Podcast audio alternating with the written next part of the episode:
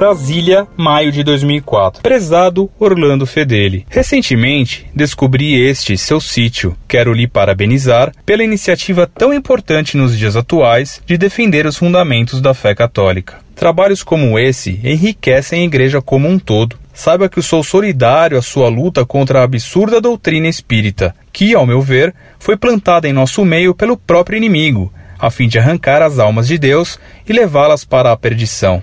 Permita-me, a título de colaboração, apresentar a você um argumento que gosto de empregar quando alguém me interpela a favor da reencarnação. Está em Lucas, capítulo 23, versículo 42. Abre aspas.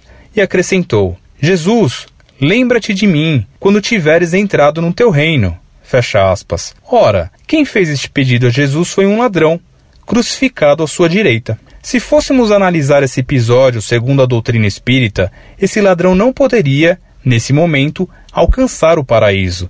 Teria que reencarnar algumas vezes até se, abre aspas, purificar. Fecha aspas. Assim, a resposta de Jesus deveria ser, abre aspas, Olha, meu filho, desculpe-me, mas eu não posso fazer nada. Você vai ter de reencarnar algumas vezes até se purificar. Aí sim, você irá para o paraíso. Fecha aspas.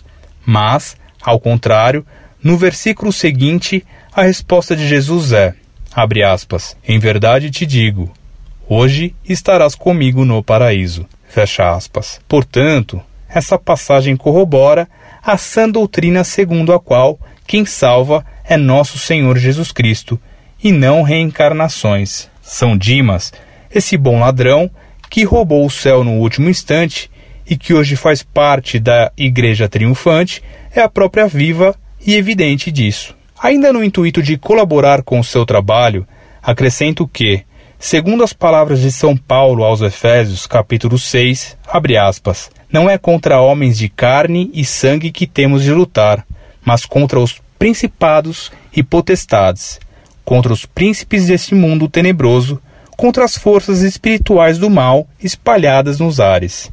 Fecha aspas. Destarte, tenha sempre em mente que o seu combate não é contra pessoas, e sim contra as forças do mal. Esse pensamento o ajudará a empregar a caridade na medida certa, sem confundi-la, contudo, com um mero respeito humano. Conte com minhas orações, que a Santíssima Virgem o abençoe e o proteja em sua caminhada. Abraços fraternos